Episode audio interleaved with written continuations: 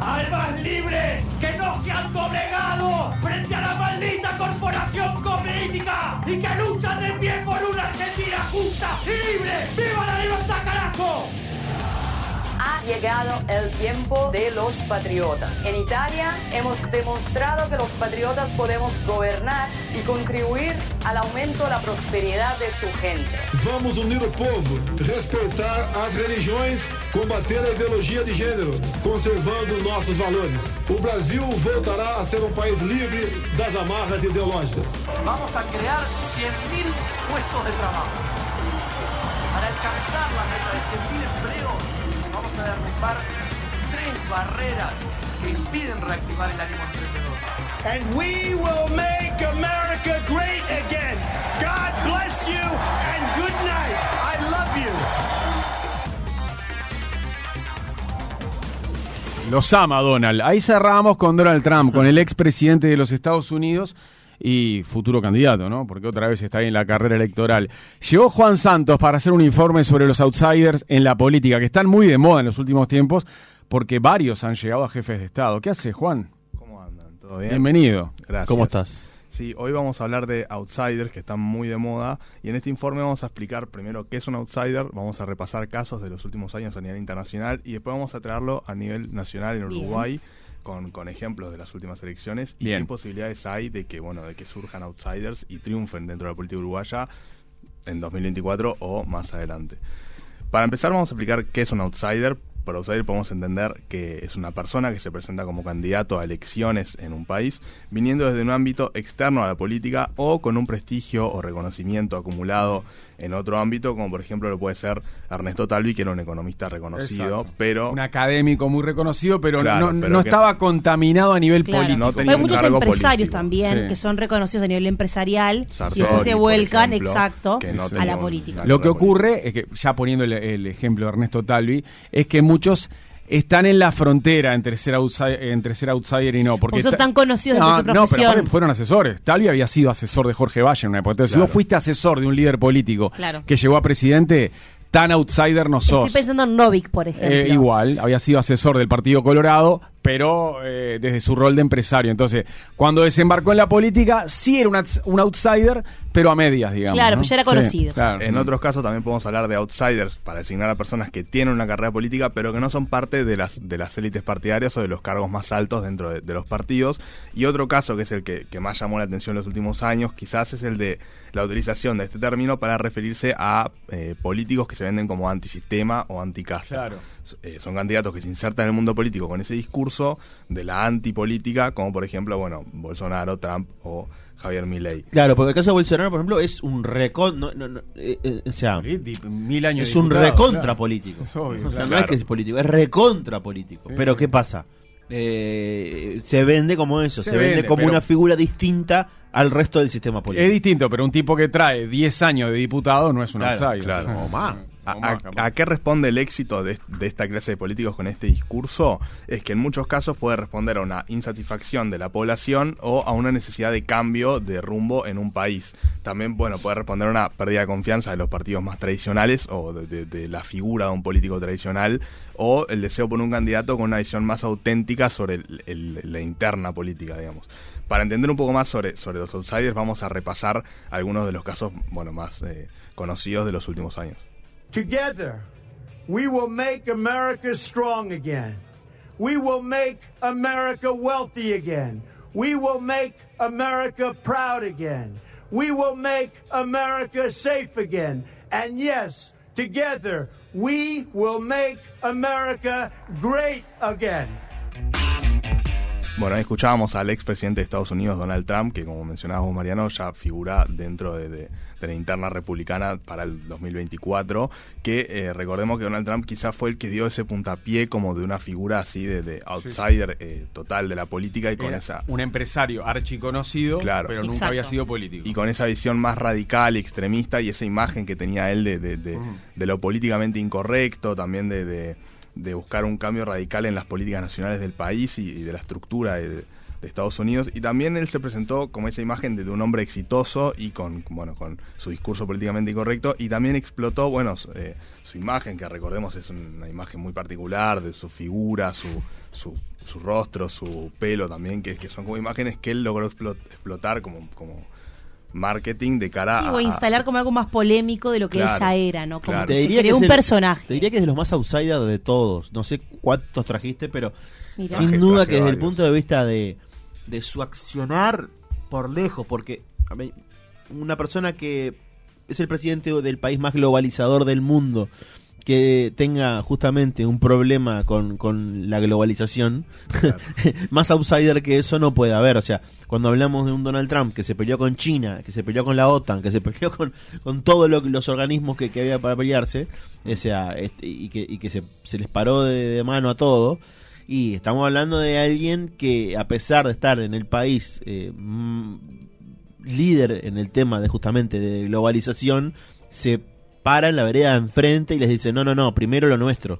Claro. Después vamos a ver, ¿entiendes? Cuando estamos hablando de que l- había em, muchos empresarios estadounidenses con empresas en, en, Asia, acá, ya dijo, no, no, vengan para acá si quieren vender. O sea, eh, le- se les paró de frente a un sistema entero. Eh, Más allá de un montón de cosas que se le puedan cuestionar, y que, pero en ese sentido, en el sentido de, de inde- de independiente o outsider, eh, creo que es el paso más fuerte, porque después los otros, yo, a muchos de los otros, Sí, la mayoría veo que vienen, pero después, no, y después vienen y más o menos van por el lado del Estado. Este Claro. se paró de frente. Claro. Sí, también algo que generó eh, Trump es esa incertidumbre de, de si realmente qué iba a pasar cuando, en el caso de que ganara las elecciones, ¿no? Y, y llegara a la presidencia, y esa incertidumbre que generó tanto en Estados Unidos como en el mundo en general, con esa imagen de, de- de un hombre temperamental e incluso imprevisible. Después, bueno, le siguieron muchos casos. En, Sudamérica, quizá el, el más trascendencia tuvo, el más recordado, que es diferente al de Donald Trump, como mencionábamos antes, es el de eh, el expresidente de Brasil electo en 2019, Jair Bolsonaro. Faço de vocês minhas testemunhas de que esse governo será um defensor da Constituição, da democracia e da liberdade. Isso é uma promessa, não de um partido. Não é a palavra vã de um homem, é um juramento a Deus. Bueno, ¿de dónde salió Bolsonaro? Bolsonaro llegó al Congreso de los de Diputados en Brasil en 1991, después de salir del ejército amonestado por planear un atentado para protestar por los bajos salarios de los soldados. Ahí se mantuvo como diputado hasta el 1 de enero de 2019, o sea que, como decían ustedes, Ah, en el 91, claro, mucho más. Claro. Sí, sí, 10 sí. 32 años. 28 años eh, Como legislador, sí. Claro, no, no, no como Trump que no tenía ningún cargo político Mm. previo. En sus 28 años como parlamentario pasó por 8 partidos diferentes, pero se mantuvo fiel a la bancada de la bala que estaba formada por ex militares y policías. Se dio a conocer entre más de 500 diputados por sus elogios al periodo dictatorial de Brasil y su defensa de la tortura como práctica policial. Eh, lo que vemos en Bolsonaro es que tenía un discurso también políticamente incorrecto y radical, algo similar quizás a, a lo que tenía Donald Trump. Hasta 2010, eh, Bolsonaro era considerado un outsider en el Congreso y su electorado no superaba ese círculo de, de- que respondía al ejército. Yo Durante- recuerdo que lo conocí el día que estaban haciendo el juicio político, el impeachment contra Dilma Rousseff, cuando terminaron volteando a la presidenta brasileña por aquel crimen de responsabilidad y que le le metían por maquillar cifras fiscales. Y él, cuando tuvo que hablar y votar por el juicio político, homenajeó a los militares que habían torturado a la presidenta Dilma Rousseff. es que justamente Bolsonaro empezó a, a tomar como a figurar con su discurso durante el gobierno de Dilma Rousseff y en las elecciones de 2014 se convirtió en el diputado más votado de Río de Janeiro y ahí comenzó su salto de cara a alcanzar la presidencia de Brasil. Ese es su gran momento político, Claro, digamos, eh, cuando dijo el discurso aquel que decía, pelos niños, na aula de clase. No sé, na clase de brutal, aula. fue- Y después terminó haciendo eso. Sí, sí. Bolsonaro se presentó como el candidato de la antipolítica, de la anticorrupción y de la mano dura, a pesar de, de, bueno de llevar casi 30 años como diputado, se mantuvo con ese discurso de estar por fuera de, de la línea tradicional de la política.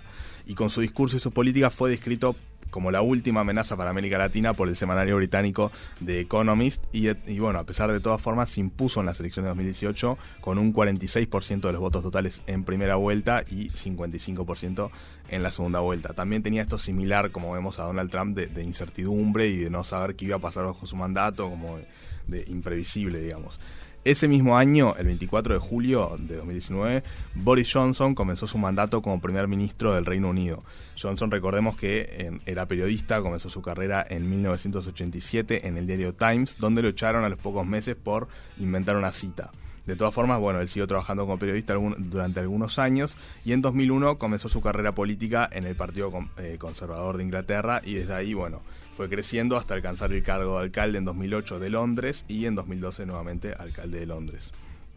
Johnson también fue una figura política que, que explotó su imagen como lo hizo Trump. Recordemos que él tenía también como esa figura cómica con su pelo y su forma de, de moverse y su Que figura parecía corporal. recién salido del pub. Claro, sí. Y, explotó también ¿Recién esa salido de imagen. qué? como- Recién Del salido del pub, parecía.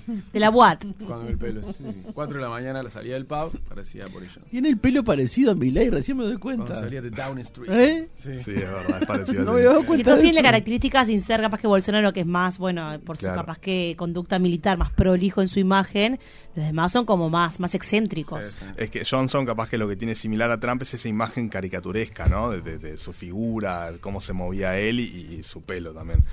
Además, El bueno, la, del pelo de claro, la carrera política de, de- de Johnson estuvo cargada por polémicas. En, en su discurso, por ejemplo, hay comentarios xenófobos contra personas afrodescendientes y musulmanes. Y bueno, pero aún así Johnson llegó al cargo de primer ministro de, de- de re- de Inglaterra con su propuesta clara de eh, el Brexit. Sí, lo que lo mató como primer ministro británico fueron las fiestas en pandemia, ¿no? Sí, sí. Sí, quizás lo más parecido a Trump Le es eso, ¿no? el pie Quizás ahí. lo más parecido a Trump de Johnson, de Johnson es eh, el, el, este, eh, el Make America Great Again de, de Trump. Claro, la política está muy relacionada al Brexit. De hecho, él, él, él tiene una eh, una defensa del Brexit, Trump. Sí, o sea, y una defensa del, del gobierno de Johnson. Claro. Ese mismo año también hubo otro caso en Ucrania que fue electo Volodymyr Zelensky, que antes de ser presidente era un humorista político en la televisión de gran éxito. Este era outsider de verdad. Sí, sí. Este sí que era acusado. Zelensky, bueno, desarrolló una relación con, con el magnate dueño del canal donde él realizaba sus interpretaciones y donde se convirtió en un actor mediático entre el- las diferencias que tenía el magnate con el, el entonces presidente de Ucrania, aquel entonces Petro Poroshenko. Zelensky lo que hacía era interpretar al presidente en, la increíble, televisión y buscaba... Fue, presidente, después terminó Claro, siendo y presidente. después de terminó siendo presidente. Y buscaba ridiculizarlo con sus interpretaciones. De esa forma, Zelensky alcanzó un público que lo respaldaba y se presentó a las elecciones de Ucrania, donde se enfrentó a la dos veces primera ministra de Ucrania, Yulia Timoshenko, y al presidente Poroshenko, que a él imitaba en, en- en televisi- en televisión. Recordemos que él tenía un pro- un pro- una serie que se llamaba el el hijo del el- el- el defensor del pueblo, creo que se llamaba, el defensor, en el cual era la historia de un ciudadano común que se transformaba en presidente. Claro. ¿Ah? O sea, era su propia Transformaron historia. la ficción en Ah. realidad los ucranianos. Ah, claro, exactamente.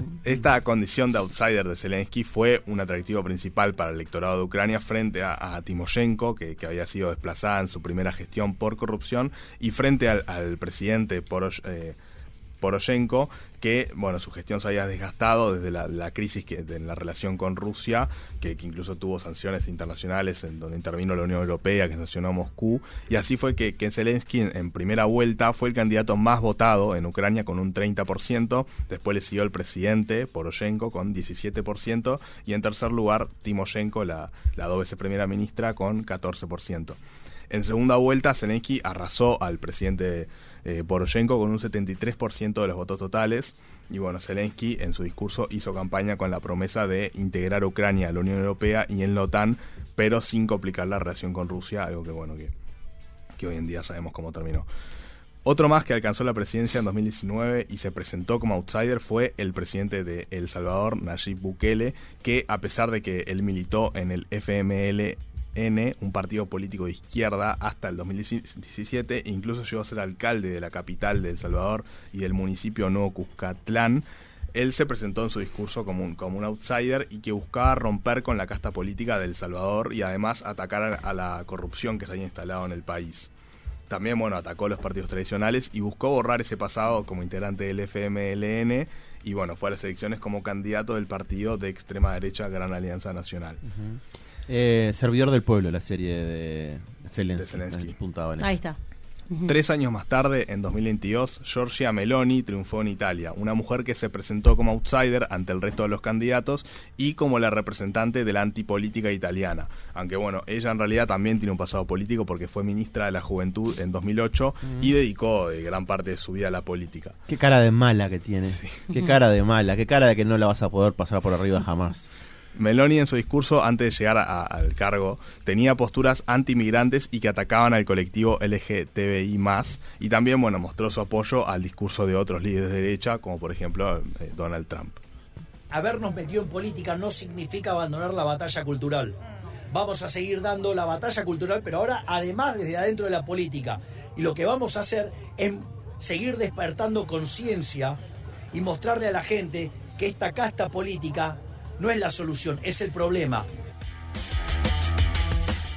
Bueno, trayendo el tema a las últimas semanas, en Argentina tenemos el caso que, que ya lo hemos hablado varias veces en punto de encuentro de Javier Milei, que se perfila como candidato fuerte para ganar las elecciones nacionales. Hay que de- ver qué de- pasa en octubre. Claro, de Milei, Milei, bueno, es un economista de la, de la escuela austríaca, escritor y profesor universitario con posturas libertarias radicales que tiene un discurso controversial y que critica la intervención de- del gobierno en la economía. Eh, bueno, Milei, como sabemos, tiene una postura siempre polémica y un perfil anticasta, como lo, como lo menciona él, y con eso logró posicionarse dentro de la política en Argentina. Es otro caso más de, de un, de un político que se vende como anticasta y fuera de, de lo tradicional, y de outsider, bueno, a pesar de que Milei es diputado desde hace dos años, desde el 2021. Ya se vendió igual eh, a la diputación como outsider. Claro. O sea, entró, Entró, al, sí. al poder legislativo como un outsider y desde ahí sigui- siguió construyendo esa figura de outsider. Claro. De hecho, por ejemplo, donaba el sueldo. Sí, Hacía un sorteo Exacto. y donaba el sueldo por decir, yo no preciso de esto para vivir. haciendo, ¿no?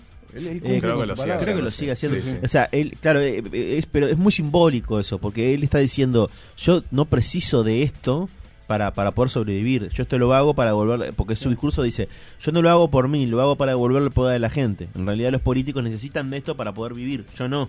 Y esa es una señal muy muy clara de decirle a la, a la gente, a decirle a los políticos, no preciso A eso que me están dando. claro. Claro, esto que ustedes, por lo que ustedes viven y se desviven, yo no lo preciso, yo vivo otra cosa. Esto lo hago por usted, por la gente. Entonces, claro, ahí el Y es discurso. consecuente además. Ahí el discurso se hace fuerte, pero ahí el discurso se hace fuerte. Exacto. En los Claro. simbolismos.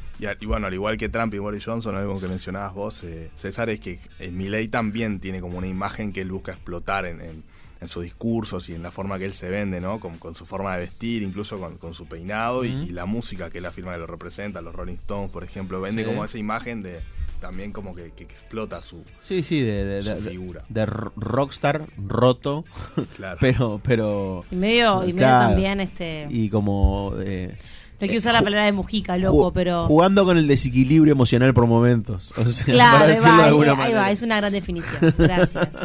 Claro.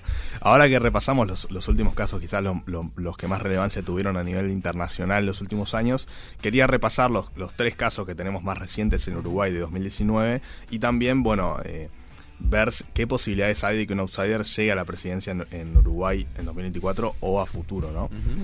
Eh, bueno, en Uruguay hay tres ejemplos que, que todos conocemos, que son de las elecciones pasadas, que, que igual de todas formas están bastante alejados de estos perfiles que repasábamos, ¿no? Como de, de Trump, Bolsonaro y Boris Johnson, que son En Uruguay no tenemos eso- esos perfilismos. por lo menos no que hayan triunfado. Er- eh, tenemos a Ernesto Talvi, Juan Sartori y Guido Manín Río, los tres de las elecciones pasadas de 2019. Por su parte, Ernesto Talvi era un economista doctorado en Chicago que en 2019 fue candidato a Colorado y era considerado un outsider político por más que tenía una vinculación como, como asesor del expresidente Jorge Valle, pero no tenía ningún cargo político previo.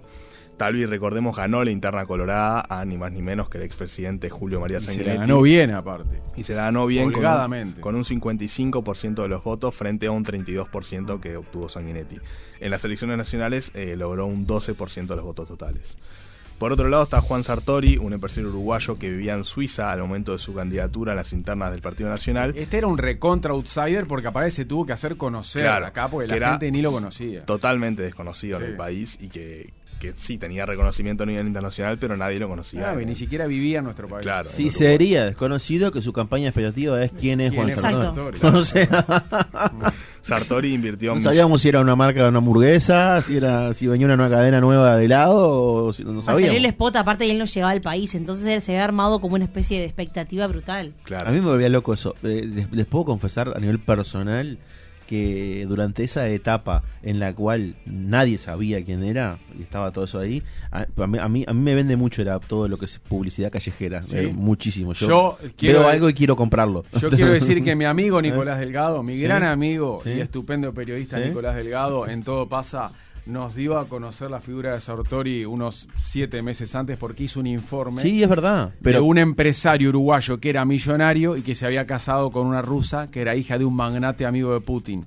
y que se habían casado en una isla griega. Entonces, yo tenía la historia del empresario Claro. Sartori. Sí, me sí, sorprendió cuando re- resolvió ese empresario Ah, yo no me acordaba desembarcar en la yo no me acordaba de ese informe pero y cuando vi los carteles por primera vez me, me desesperaba eh, o sea porque quería saber qué, qué cadena de alimentos venía o sea. Sartori, bueno, invirtió millones, Otro tipo de comida fue esa. millones en su campaña y bueno, obviamente se volvió muy mediático a pesar de que bueno, de que perdió la interna con, con el actual presidente de la República, Luis Lacalle Pou. Pero le ganó a obtuvo- Larrañaga. Le ganó a Sí. Larrañaga. Fue poca cosa, ¿eh? Claro, sí, era una interna más Al complicada. principio nadie lo la saludaba de- en los estrados, todos le Sí, hacían sí. el vacío, nadie quería que sacara una foto con los blancos y después Lo corrían de la primera los fila, pasó, ¿no? ¿te acordás? Y después Sí. los pasó parado a unos cuantos. Era una interna capaz que más complicada que la de Talvi, que aún así obtuvo un 20% de los votos dentro de la interna. Por último está el, el actual senador y líder de Cabildo Abierto, Guido Manini Ríos, que a pesar de que bueno, de que el apellido Manini tiene trayectoria dentro de la historia política de, de nuestro país, Manini, o sea, Guido Manini Ríos nunca había ocupado cargos políticos antes de presentar su candidatura a la presidencia Claro. con Cabildo Abierto. Sí tenía un cargo muy importante en, Claro. un lugar público, porque él era el comandante en jefe del ejército, ¿no? Claro, O sea, pero- la función pública la conocía, Pero no de integraba- ahí pasó a la política. Claro. la política partidaria. Recordemos que bueno que fue cesado del cargo por, por el gobierno de Tabaré Vázquez por eh, lo que asumieron del gobierno como posturas políticas que no fueron bien Sí. vistas. Y un mes más tarde, en abril de 2019, oficializó su candidatura. Además creó un partido político, Claro. ¿no? Que no es poca cosa. A diferencia de otros outsiders, él no es que desembarcó en un partido. Claro. Él creó un partido junto a Guillermo Domenech. Oficializó su candidatura con Cabildo Abierto, un partido totalmente nuevo. Y bueno, hizo campaña bajo su su eslogan de Se acabó el recreo. Manini obtuvo un 11% de los votos totales en las elecciones nacionales y terminó solo un punto por debajo del, del Partido Colorado. Aún así, a pesar de que estos tres eh, casos tuvieron éxito para lo que es la política uruguaya, estuvieron bastante lejos de alcanzar la presidencia, como en otros casos de, Trump o, o Milley, que llegan a las elecciones y tienen resultados casi de, victoria. Para este informe, desde Punto de Encuentro, contactamos al, politólogo Adolfo Garcé para que nos responda si él cree que es posible que un outsider alcance la presidencia en Uruguay. Hoy por hoy son muy bajos, ¿no? La probabilidad de eso es muy bajo porque los partidos siguen firmes, tanto el bloque de gobierno como el bloque de oposición. Ya demostraron, por ejemplo, con- durante la campaña de la urgente consideración, eh, que sus bases, digamos, sus bases electorales siguen estando relativamente eh, fidelizadas, siguen firmes, ¿no? Siguen creyendo en ellos. Entonces, no da la sensación de que haya una crisis profunda de legitimidad ni del bloque de gobierno ni del bloque de oposición y por lo tanto hay poco espacio para, para caras nuevas. ¿no? Habitualmente lo que ocurre es que la renovación se da dentro de los partidos que ya existen. ¿no? Lo que pasó en la elección de 2019, que apareció un nuevo partido, Cabildo Abierto, que votó muy bien, tanto como eso es raro en el político no es muy frecuente. Espacio para partidos nuevos, outsiders, así, en este momento hay poco, hay poco, no quiere decir que no pueda haber en el futuro, pero hay poco. Lo que pasó en el 2019 ya fue lo suficientemente sorprendente. Ahí estaba Fito Garcé. Un Adolfo Garcé que era un outsider de redes sociales y desembarcó en Twitter hace una semana. Mira. Se abrió cuenta de Twitter Fito García. Era No el sabía. único, ¿Cómo era el único politólogo cosas? que quedaba por. No? ¿cómo, cómo sé? Porque el otro día eh, leí un tuit de Leo Abercor que decía: Miren quién llegó a esta aldea. Bienvenido. Y era el primer tuit de Garcé que entró la semana pasada. También, Ah, X, ahora es X, ¿verdad? Claro. Sí. También le- le consultamos sobre un- si un perfil más radical o anticasta, como los de Trump, Bolsonaro o Milley, podría tener éxito en Uruguay y esto fue lo que nos respondió. Parece que no, por ahora parece que no, ¿no? Nosotros tenemos a, no sé, Gustavo Sáez, que, está claramente por fuera del sistema y no prospera. Entonces, bueno, yo creo que para que ocurra un fenómeno como, como pasó en, Brasil o en Argentina con Milei o en Estados Unidos, tiene que acumularse demasiados problemas en la mecánica de la representación, el funcionamiento de la representación. En Uruguay no es que no existan problemas, pero me parece que son problemas relativamente menores a lo que han tenido los países.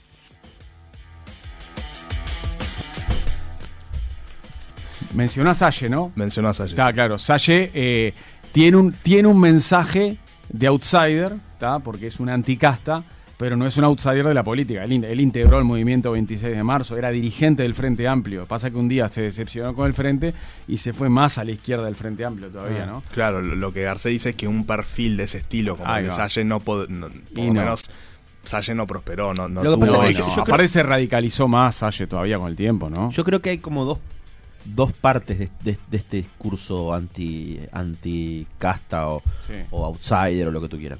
Por un lado, me parece que está la, la llegada de alguien que realmente es un outsider. O sea, una persona que viene por fuera del mundo político, un empresario o un hombre de los medios o un humorista, como en el caso de Zelensky, lo que quieras. Entonces, ese tipo desembarca en la política y se transforma en político. Ese es un outsider. El otro outsider es con el que, para mi gusto, es el que Bolsonaro, el que viene con un discurso contra eh, la marea. Bueno, eh, acá en Uruguay sería Salle. Igual Salle Claro. es mucho más radical que Porque, Bolsonaro. porque hay, hay como dos categorías de outsider ahí, Sí, ¿no? claro, o sea, obvio. tenemos el outsider Claro. que, que cae en un paracaídas y el otro que ya estaba dentro de ese mundo, pero su discurso va a- absolutamente en contra de lo, no- de lo normal Claro. o, o de lo, Sí. ¿cómo decirlo de alguna manera? De lo tradicional de lo dentro de lo- tradicional. Y contra, contra la corriente. Va contra la corriente. Sí. Porque, porque uno puede votar un partido u otro, en Uruguay, por ejemplo, uno puede votar al Frente Amplio, al Partido Nacional, lo que sea, pero más o menos el concepto de Estado es el mismo, ¿no? Sí. O sea, Y, de- y- y dentro de los que caen en un paracaídas también hay categorías, ¿no? Está el outsider como Juan Sartori, que era un ilustre desconocido en Uruguay, y está el outsider como Zelensky, que era un comediante hiperpopular. Claro. Yo qué sé, yo lo voy a trasladar a un país como Liberia. George Weah, Mm. el futbolista más importante en la historia de Liberia, hoy es el, es el presidente de Liberia. Claro. Claro. Llegó a la política, pero desde el fútbol Era era, el liberiano conocida. más famoso del mundo. Claro. Ganó un balón de oro en los 90, Sí, figura sí. del Milan, todo. Claro, se, se tiró a la política y fue presidente. Claro. O sea, Claro. lo conocía todo el mundo, pero, pero pero- vino pero- desde el pero fútbol, creo que está buena la distinción de, de- de pensar que, por un lado, puede ser un outsider por no estar ahí, y otra cosa puede ser outsider en tu discurso. Sí, sí. O sea, Ah, pues, Milei es, un- es un absoluto outsider, creo que de los dos lugares, porque si bien hace diputado hace un tiempo, llega desde otro lugar y el discurso habla de, de, metafóricamente prender fuego al Banco Central. O sea, Sí, entonces sí. eso más outsider que eso, o de dolarizar, ¿me entiendes? O de no, no o de no pactar con el Mercosur o con China. Mm. Eso es outsider. radicalmente outsider. ¿Se entiende? Trump también es un outsider. Desde, para mí tiene un parecido ahí a Milley en algunas cosas. De eh, eso viene de otro palo, pero aparte eh, quiso tuvo una pelea arancelaria absoluta con China, se peleó con la OTAN, se peleó con Europa. Bueno, ah, no es lo normal para un presidente de Estados Unidos. ¿Se entiende lo que voy? Ah. Lo último que le consultamos a Garcé es eh, a qué se debió este éxito, que- el éxito que tuvieron, ¿no? Talvi, Sartori y Manini, a pesar de que no hayan alcanzado la presidencia, y si se debe a, a, bueno, a un desgaste de, de- de los 15 años de gobierno del Frente Amplio y si la población buscaba un cambio a través de estas figuras nuevas, ¿no? Bueno, en cierto modo sí, ¿no? En 2019 fue una elección de cambio. Si uno tuviera que decir qué pasó en 2019, la gente cambió. Eh, cambió un poco de partido, pero sobre todo aparecieron caras nuevas, ¿no? Talvi venciendo a Sanguinetti, lo que pasó en el Partido Nacional que tú con Sartori, ¿no? Este, que prácticamente desplazó a la Rañaga, nada más ni nada menos, el fenómeno de Cabildo. Sí, había cierto, cierta fatiga del electorado con el Frente Amplio y dentro del bloque opositor aparecieron caras nuevas. Había un clima, había una demanda nueva. Dentro del propio Frente Amplio aparecieron caras nuevas, ¿no? Un proceso de renovación importante de la política uruguaya en el 2019. Bueno, Garcelo lo que nos dice es que, que es muy difícil, muy poco probable que surja, ¿no? Un outsider de acá a las elecciones internas del 2024 y que encima tenga éxito como para alcanzar la presidencia, dado que los, bueno, los tre- partidos tradicionales en Uruguay están sólidos, hay una confianza de la población en ellos y también hay figuras, ¿no? Que ya parecen sólidas de cara al 2024, como, bueno, Delgado, Rafa en el Partido Nacional, Orsi y Cose en, en el Frente Amplio. Pero lo que sí es cierto es que, bueno, que a nivel internacional estas figuras no paran de aparecer y tampoco parece que vaya a ser algo que, que se vaya a frenar dentro de, de poco tiempo, ¿no? Y habrá que ver qué pasa en octubre con, con Javier Milei. Y cuanto más tengan éxito, Más sí, pueden a- orejear otros, ¿no? Más van a prosperar y más van a aparecer en distintos países. Juan, muchas gracias, súper interesante. ¿eh? Gracias.